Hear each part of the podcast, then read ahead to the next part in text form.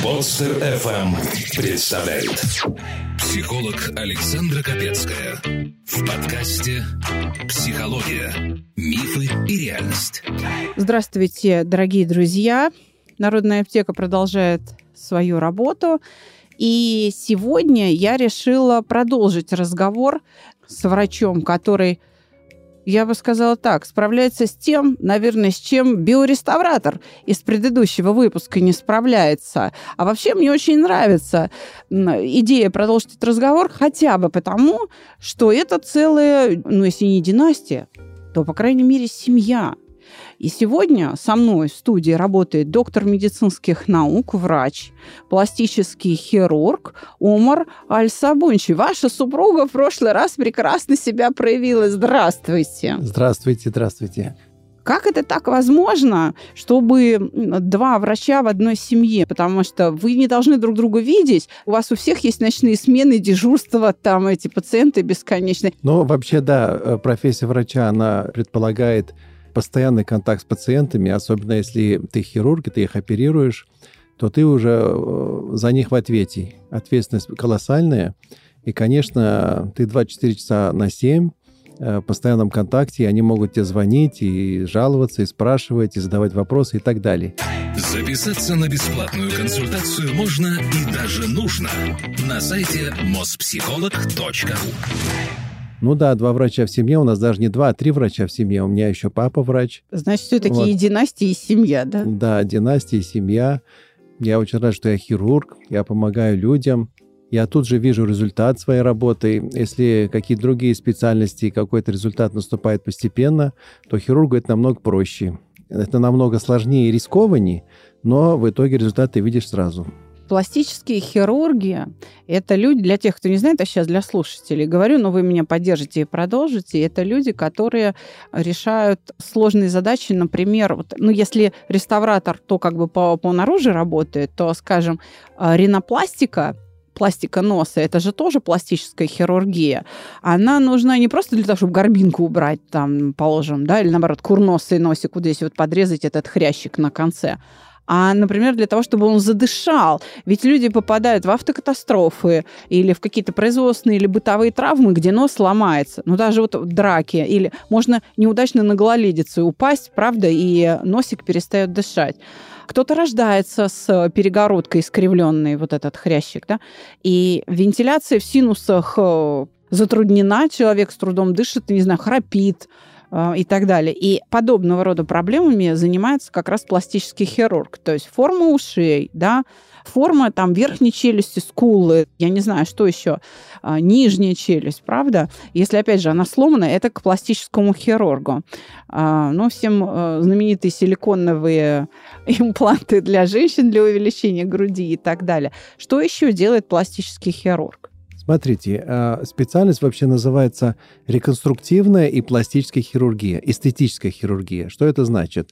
Вот то, что вы перечислили, когда есть жалобы, есть э, дефект здоровья, этим занимается реконструктивная хирургия.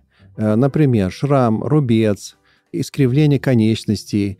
Это все реконструктивная хирургия. Это тяжелая э, специальность, тяжелые операции. И здесь именно решаются какие-то медицинские задачи для того, чтобы облегчить существование.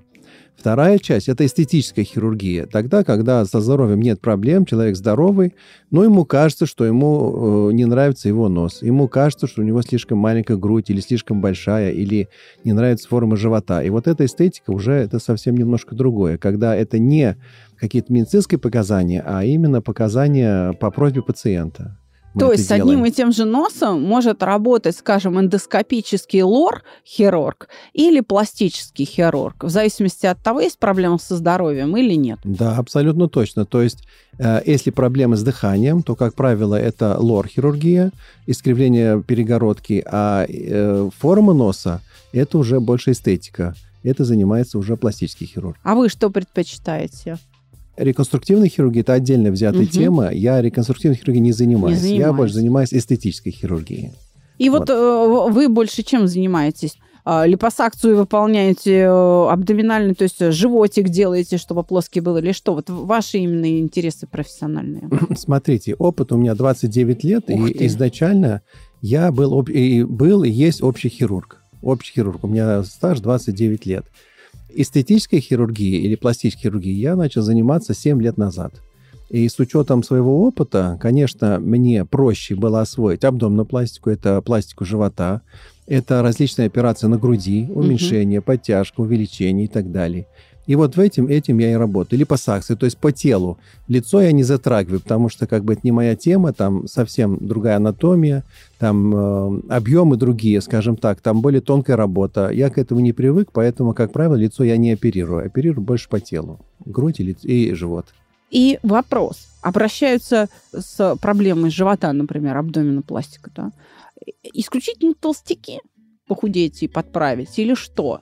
А в каком случае обращаются, вот чтобы животик был плоский? Ну вот смотрите. Что это за люди? Мужчины, женщины? Да, первое, это люди, которые похудели. Да. Это либо которые похудели сами или перенесли какие-то бариатрические операции, э, ушла подкожная жировая клетчатка и кожа повисла. И уже неудобно носить одежду, она натирает, складки большие и так далее. Вот это первая задача. А, то есть первая э, группа пациентов. Вторая группа пациентов – это в основном женщины после родов, девушки, когда родили, э, живот растянулся, появились растяжки, появился диастаз, мышцы разъехались. Э, и вот вторая категория, которая ну, просит, чтобы им взяли, вернули плоский живот, который был до беременности фитнес-индустрия здесь не помогает им? То есть с диастазом же и фитнес пытается на этой площадке топтаться и там как-то закачивать животик, э, фи, э, как оно называется, э, ЛФК, роботизированные даже комплексы, которые вот нагружают и должны вроде как смыкание мышц обеспечить. И, или все-таки они преувеличивают свой вклад в возможность Нет, как бы восстановить плоский живот? Заниматься спортом надо обязательно, и фитнесом надо заниматься обязательно. И это часть здорового образа жизни. Но, к сожалению, есть такие вещи, когда э, фитнес не поможет. А именно, диастаз – это расхождение мышц. Мышцы разъехались в разные стороны. И чтобы вернуть э, в первоначальное положение, надо сделать операцию. Других вариантов не бывает. То есть э, пришить их друг к другу? Да, их надо опять свести и пришить между собой. Фитнесом можно закачать мышцы, да, боковые мышцы живота, прямые мышцы живота. Но диастаз от этого не уйдет, потому что вот зона, где диастаз, там нет мышечных волокон. Я всегда говорю, нет мышечных волокон. Их нельзя закачать. Там просто тонкая прослоечка. Все. То есть это вот эта так называемая средняя линия. Да, это белая линия живота называется, и там тонкая прослоечка. И если мышцы разъехались, то их надо вернуть в первоначальное положение, только сшив между собой. А, то есть грыжи белой линии это тоже к вам, к пластическим хирургам, а, вот э, к вам лично? Абсолютно точно, да. И чаще всего грыжа возникает в результате диастаза. То есть эта зона становится слабенькой, там только тоненькая прослоечка, и там могут и возникать и грыжи, и так далее. То есть, э, да, это хирург с этим справляется женщины, которые увеличивали себе грудь, ставили вот эти импланты, э, как силиконовые или там, не знаю, какие они сейчас, э, может быть, вы нам расскажете, а потом начинают жаловаться, и в интернете их э, там, полно этих жалоб, что теперь грудь такая большая и настолько непривычная, что теперь спина болит. Уберите мне это обратно, мне почему никто не сказал. Вот мне, конечно, забавно, но с другой стороны, им-то не смешно. Что делать? Приходят ли люди переделывать? Вот женщина сначала грудь себе сделала, а потом возвращается та же самая пациентка к вам недовольная и говорит, так, верните все назад. Часто это? А, вот мы с вами начали с того, что эстетическая медицина занимается тем, что она исправляет какие-то комплексы внутренние пациента. Поэтому очень важно выслушать пациентку, на первой консультации, услышать, что она хочет. То есть она приходит и говорит, я хочу красивую грудь. А что такое красивая грудь? У нее свое понятие, у каждого свое понятие красоты, правильно же? Угу. Поэтому, как правило, первая консультация может длиться час, полтора, два. И нужно четко услышать, что она тебя хочет, чтобы ты ей сделал. Для того, чтобы не было тех проблем, о которых вы говорите, что она потом придет через полгода и скажет, давай мы все будем перекраивать, угу. переделывать. Поэтому очень важно услышать, что именно девушка представляет себе под словом «красивая грудь».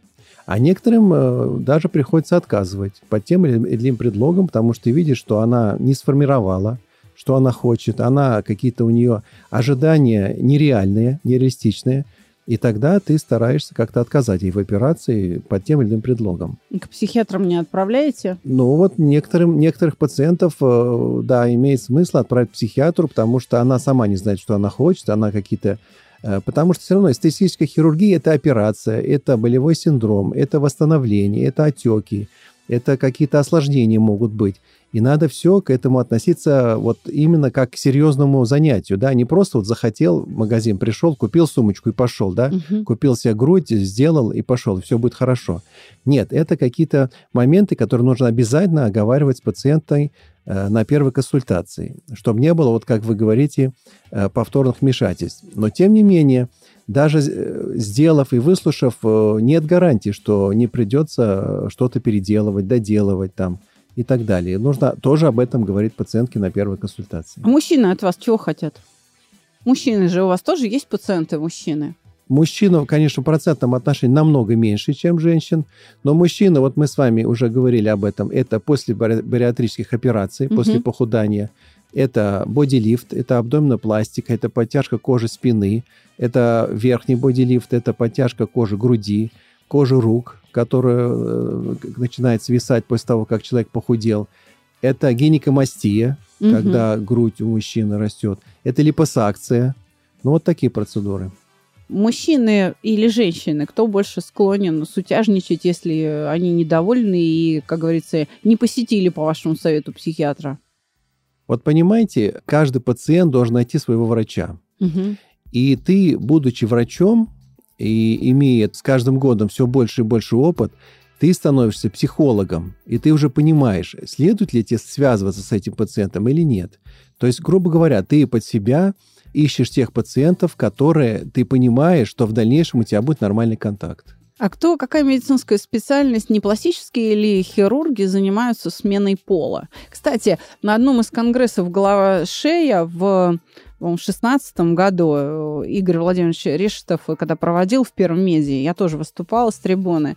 И после меня выступал там пластический хирург, мне показалось пластический хирург, вы меня сейчас поправите, и сказал что в конце своего доклада, а, сказал, что, вы знаете, вот когда мужчину в женщину переделывают, получаются прекраснейшие красотки. А вот когда женщину в мужчину, получается не очень, потому что прекрасное ломать, да. значит, гораздо уродовать сложнее, чем Абсолютно как бы добавить. И обратился в зал, что, слушайте, товарищи психиатры, психологи, ну как-то, в общем-то, помогайте нам, значит, в этом. Что, видите, психологическая помощь больше нужна женщинам, которые решили в мужиков заделаться. Поэтому кто занимается? Пластические хирурги занимаются именно вот этими операциями по смене пола? Или что это за специалисты? Это и есть та специальность. Это реконструктивные пластические хирурги. Они занимаются, просто вот конкретный хирург выбрал вот такую стезю. Вот он занимается сменой пола. Ой, слушайте, но там, наверное, нужно второе все-таки образование иметь, именно психиатрическое, потому что это, это какая-то очень серьезная история.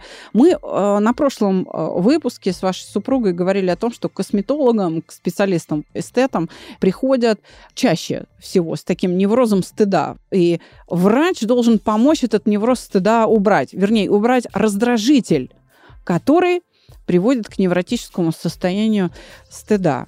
Так вот, когда мы говорим о смене пола, это такое тотальное непринятие себя, это такой экзистенциальный стыд. Вот честно скажу, мы с этим работаем. У нас есть э, пациенты, ну, это, как правило, подростки, которые, там, девочки называют себя мальчиками, мальчики девочками. И в работе вот с этим неврозом стыда, с невротическим этим состоянием, нам удается наладить их э, связь э, с реальностью. И когда такой ребенок, там, 14, 15, 16 лет, приходит на 5-6 урок к нам со словами «Я же девочка», ну, или там «Я же мальчик», и он от этого счастлив, мы понимаем, что мы работаем не зря. Все-таки хирурги отговаривают от таких операций или радостно потирая руки, видя чек, который можно заработать, говорят, да, сейчас отрежем, тут отрежем, тут пришьем, все нормально. Что чувствуют такие специалисты? Вы же наверняка вот с коллегами как-то это обсуждали, делятся же они своими переживаниями. А, но э, перед сменой пола э, эти люди обязательно проходят э, очень тщательную психиатрическую помощь, психиатрическое тестирование. И только тогда, когда психиатр дает свое слово, твое заключение, только тогда такие операции делаются. Потому что все равно, как ни крути, это операции калечащие, удаляющий орган, да, делать какие-то дополнительные разрезы и так далее.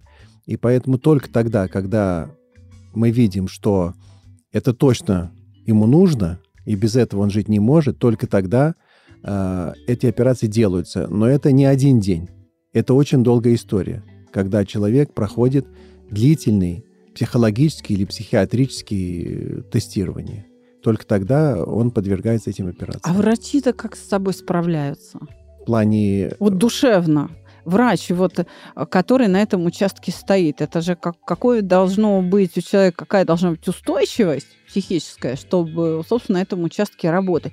Вы понимаете, вы делаете благое дело. Вот человек пришел, у него там, ну, живот висит, и, ну, да, вы ему а, помогли, натянули здесь, подправили, а здесь-то благость, она такая, знаете, под большим вопросом. И с одной стороны, врач должен сочувствовать такому пациенту, а с другой стороны, но нет ли отвращения? Как вообще врачи с этим справляются?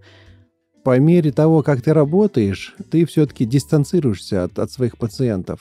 Я не имею в виду, что ты не обращаешь на них внимания, тебе без разницы, но ты все-таки стараешься э, те ситуации, с которыми умеешь, э, с которыми ты работаешь, через себя не пропускать. Вот как бы как вам сказать, э, какой то щит ты выставляешь или и ты стараешься вот те переживания, которые есть у пациента, ну, не сопереживать полностью, иначе тебе не хватит просто сил, ни моральных, ни физических. Ты сочувствуешь, да, но через себя полностью эти, не, эти переживания не пропускаешь. И все-таки относишься к этому как, как к работе. Э, таким образом, получается, что а, врачи квалифицированные врачи, кто не бросают вот такие сложные специальности, которые мы сейчас обсуждали, они совершенно естественным путем становятся достаточно стрессоустойчивы вообще в жизни. Абсолютно. А без этого в хирургии невозможно. Понимаете, вот даже делая определенную операцию, и у тебя возникает осложнение. Например, ты повредил крупный сосуд, и возникает серьезное кровотечение. Если ты не стрессоустойчивый, потому что это стресс-ситуация для всех в операционной, когда, извините, струя крови бьет в потолок, и такое бывает тоже. И тут нужно абсолютно спокойно собраться, и, может быть, кто-то вокруг тебя заволнуется, э, вот. И ты должен собраться, собрать коллектив, свою бригаду и справиться с этой ситуацией. Это, конечно, обязательно. Хирург должен быть стрессоустойчивым. Ну, получается, что каждая следующая операция эту стрессоустойчивость повышает. Да, абсолютно точно. Ты с каждым годом становишься все больше стрессоустойчивым. Ну и э, другие, опять же, пытаешься... Все равно этот стресс накапливается. Как, как ты не хочешь, все равно это усталость э, психологическая, моральная, стрессовая ситуация, она накапливается, и должен пытаться ее каким-то образом э, ну, выплеснуть, что ли, да. И поэтому э, вот мой круг общения, э, с кем я дружу, мои хирурги, они все чем-то занимаются помимо своей работы. У кого-то какие-то хобби, кто-то рисует, кто-то там любит путешествовать. Это для того, чтобы именно вот снять стресс, который накапливается с годами. Многие становятся поэтами. Поэтами, что угодно. Музыку пишут. Пишут да. музыку, стихи, там, я не знаю, гуляют в лесу, собирают грибы, что угодно, но нужно обязательно уметь переключаться для того, чтобы выплеснуть этот стресс, который накапливается, к сожалению, с годами. Профессор, ну, у меня для вас хорошая новость у меня есть инструмент, который может помочь вашим коллегам. Я э, на своем участке, ну, поменьше, да, чем вы, 20 лет с небольшим, но тем не менее, вот наша технология, вообще наша научная школа, она выросла как раз из первого меда. Юрий Михайлович Орлов возглавлял кафедру первого меда, кафедру психологии, профессор Орлов, который, собственно, теорию соногенного мышления, вот эту нашу российскую научную школу и ввел в оборот. Я к ней принадлежу. И мы очень продвинулись вслед за своим родоначальника, у нас есть прям технология, прям делай раз, делай два, делай три, и мы можем э, вас, врачей, и успешно это делаем, я с большим количеством врачей дружу, э, что называется, оттюнинговать. Понимаешь? Отлично, отлично. И тогда уровень вашей стрессоустойчивости, стрессоустойчивости будет другой. Вот я готова а, врачам помочь. Если хотите, мы вас в группу соберем. Во-первых, весело. Во-вторых, полезно. Супер. Да, но э, все-таки, знаете, а, подкаст у меня психологический. Сейчас мы вашу, так сказать, стрессоустойчивость Проверим. про- проверим. Чего вы там наработали попробуем. за 30 лет? да? Давайте Ну, попробуем. письмишко разберем.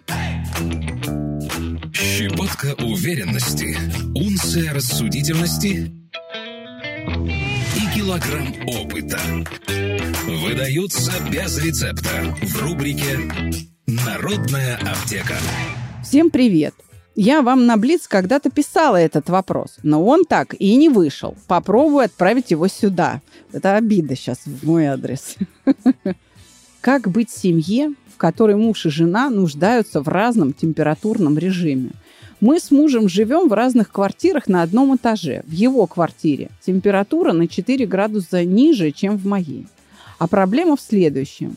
Я могу заходить к нему только в верхней одежде. Мне холодно там. Он, приходя ко мне, говорит о необходимости опустить температуру хотя бы на 2 градуса. Но я живу при максимально низкой температуре, в которой могу жить. Я пытаюсь ее понизить, но не могу. И я пытаюсь ее не повышать. Дома хожу в штанах и кофте. Иногда набрасываю сверху что-то из верхней одежды. Через несколько часов работы за компьютером ногти синеют. Пальцы становятся трудно сгибать, руки становятся ледяными, и сделать с ними ничего не могу. Я не могу просто захотеть и почувствовать себя комфортно. Муж говорит, что в моей квартире душно, и задохнуться можно, а в своей ходит в футболке.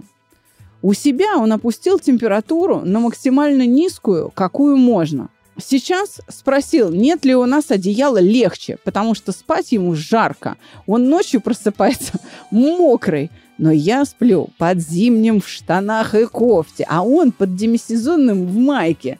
Если бы мы жили в одной квартире, мы могли вообще бы а, ужиться при огромном желании. Не так. Если мы жили бы в одной квартире, мы могли бы вообще ужиться при огромном желании любить друг другу. Как нам можно сблизиться в этом плане, плане и какими путями?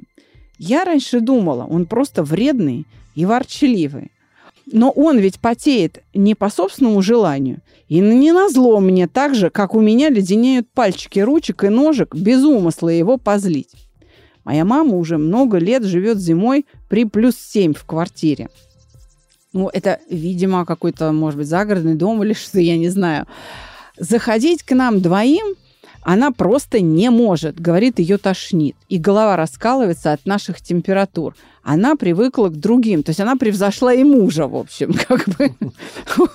Так, мы с мужем живем в разных квартирах последние полтора года. До этого жили в разных комнатах 10 лет. И этот вопрос был предметом постоянного спора. Летом я хочу включать кондиционеры, а он запрещает, потому что сразу заболевает. А зимой обратная проблема. Мы не можем ездить в одной машине. Мне круглогодично необходима ветродуйка или кондишн, иначе становится очень плохо. До рвоты и потери равновесия просто. А его во время единственной общей за прошлое лето поездки на его машине с кондиционером продуло так, что руку поднимать не мог почти два месяца вверх. При том, что климат-контроль выставлен был не на холод, а на самый минимальный обдув. Как урегулируются в семьях такие вопросы? Есть какие-то варианты, помимо жить в разных квартирах и ездить в разных машинах? В начале семейной жизни мы около двух лет спали в одной комнате. Но это был период беспрерывных страданий. Чуть ли не каждый месяц я попадала в стационар и просто выживала. Причина была не в том, что мы не сходились в этом вопросе, но понять, было ли нам когда-то комфортно при одинаковых температурах, вообще сейчас невозможно. Ты взрослый человек, и у тебя взрослые проблемы. Все сложно, и не знаешь, как их разрешить. Перестань трепать себе нервы. Присылай свои истории в WhatsApp или Telegram на номер 8 968 990 0880 с пометкой «Аптека». И укротители сложностей сделают это за тебя. Слушайте, ну боль просто. Нам, конечно, забавно, а люди вот жить вместе не могут, при том, что супруги. Вы понимаете, вот у нас у психологов, у нас, как говорится, свои задачи, свой трэш-контент. Ну, попробуем помочь. Что скажете? Как бы вы подошли? Так, я, наверное, начну э, некрасиво, начну с вопроса, а надо ли эту семью сохранять, если так у них все э, настолько все разрозненно. Второй вопрос, как она с мамой жила, если мама наоборот, еще холоднее любит, а она любит еще теплее. Как она с мамой уживалась, тоже непонятно в этой семье. Теперь, следующий момент. Значит, на мой взгляд, семья – это всегда компромисс. Э, с точки зрения доктора и физиологии я не могу объяснить э, э, то, что человек комфортно плюс, плюс, при плюс 7. Такого не бывает. Это что-то, какая-то надуманная история, на мой взгляд. И то же самое я не могу понять, когда комфортно при плюс 30. Такое тоже не бывает. Есть температура комфортная, которая комфортна для всех. Просто кто-то любит потеплее, кто-то похолоднее, но не плюс 7, а плюс 30. И поэтому, э, наверное, может у них конфликт между собой, и каждый пытается доказать, что он прав, а другой виноват, что эта температура именно та, которая им нужна, а тот э, а, оппонент э, специально делает похолоднее. Э, ну, вот, мне кажется, вот так эта история выглядит, во всяком случае, со стороны. Потому что семья – это всегда компромисс. Если человека любишь, хочешь с ним жить, хочешь с ним остаться, ну, я даже не представляю себе, чтобы я со своей женой жили не то, что в разных комнатах, не то, что в разных квартирах, а в разных комнатах. Для меня это просто будет, ну, просто ужас, катастрофа. А они живут в разных квартирах, у них разные машины, ну, не знаю. Знаете, э, Поздравляю, профессор. Можно сказать, что тест на знание психологии вы прошли. Считайте, что давай зачетку 5, как говорил мой там преподаватель в ВУЗе. Э, да, действительно, вы с очень правильного вопроса э, начали. А надо ли сохранять эту семью? Потому что вообще вопрос, а семья ли есть, состоялась ли семья? И вы очень точно мыслите. И действительно могу сказать, что вы действительно способны выполнять роль вот психолога, во всяком случае, на этапе диагностики. То есть определить, что происходит вообще, с чем вы имеете дело, вы действительно очень хорошо можете. И это очень приятно. То есть наши слушатели, у которых, не дай бог, возникнет проблема с диастазом, и они захотят прийти к вам там полечиться, да, хирургически, они будут знать, что, ну, это мужик, ему можем доверять, так сказать, мы в правильные руки идем, да. Услышав вот а, ваше мнение. Это действительно, вы действительно молодцы, так, так оно и есть. Но я все-таки чуть шире вижу. Давайте вот я сейчас своим а, поделюсь видением, и тогда вы что-то скажете. И тогда вы что-то скажете. Например, и я предполагаю, что у этих людей разный уровень здоровья. Я думаю, что когда она жила с матерью, у нее, наверное, и не было таких проблем. А может быть, и температура там в доме была другая. То есть здесь не указана история. Может быть, мама переезжала с места на место, и теперь вот она где-то там в прохладе живет. То есть, видимо, раз маму она ну, в историю не включила, только так, как побочный какой-то вот для сравнения объект, да, то, видимо, там проблем не было. А вот сейчас у них, видимо, с мужем разный уровень здоровья. Ну, например, вегетососудистой дистония или что-то, как это, не знаю, называется, да, человека на нервной почве, например, возникает вот это состояние спазма сосудов и действительно леденеют руки. То есть это может быть связано не столько с работой за компьютером при прохладной температуре, сколько, смотрите, профессор, с рабочим напряжением. То есть когда она начинает уставать, у нее организм реагирует вот этим сосудистым спазмом. Мы не знаем, по какой причине она попадала в стационар в тот период, когда они с мужем в одной комнате жили. Скорее всего, у автора письма есть какое-то хроническое заболевание и сосудистое, которое вот так себя проявляет. А муж, возможно, имеет какие-то проблемы по эндокринной системе, его бросает в жар, у него, может быть, какие-то приливы, то есть что-то...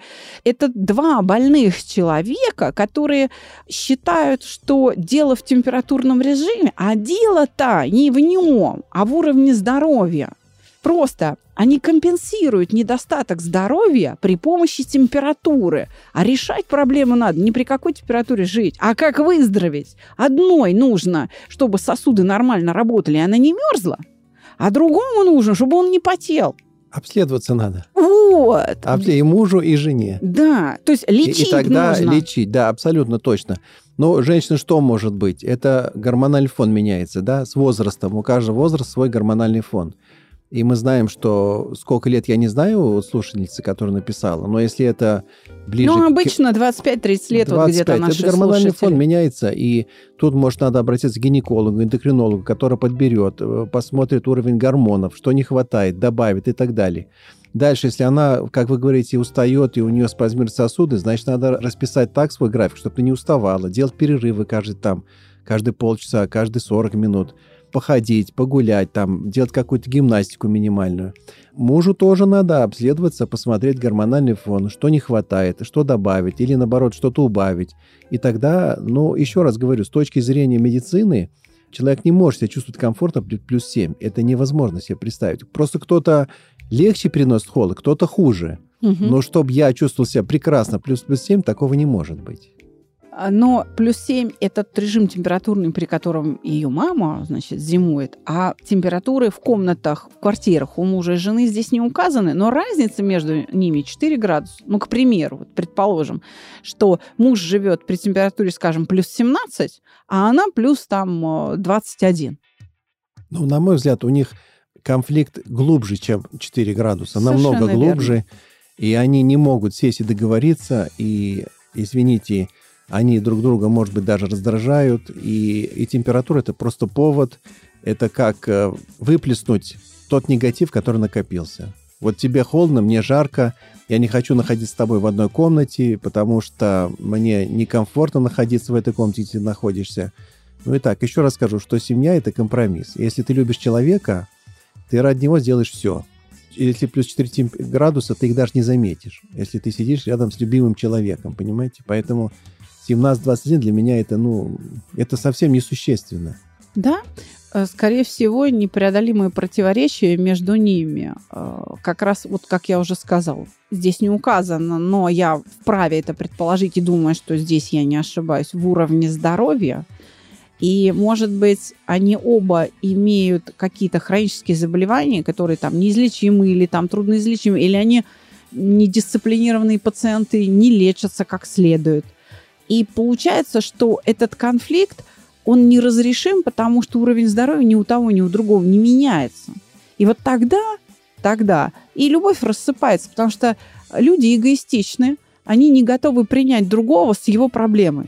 То есть они не готовы принять, что он не может. Ему действительно жарко, потому что уровень здоровья такой, что вот да, он потеет, у него все время приливы жара какие-то.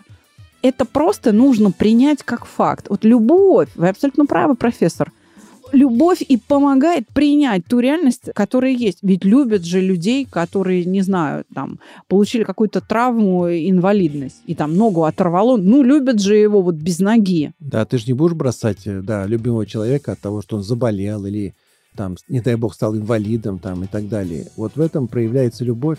Но нашим, наверное, слушателям надо обратиться к семейному психологу какому-то, который бы разобрал их ситуацию и, ну, как-то попытался сблизить их, как бы, э, э, сблизить их взгляды между собой, как-то объяснить. Э.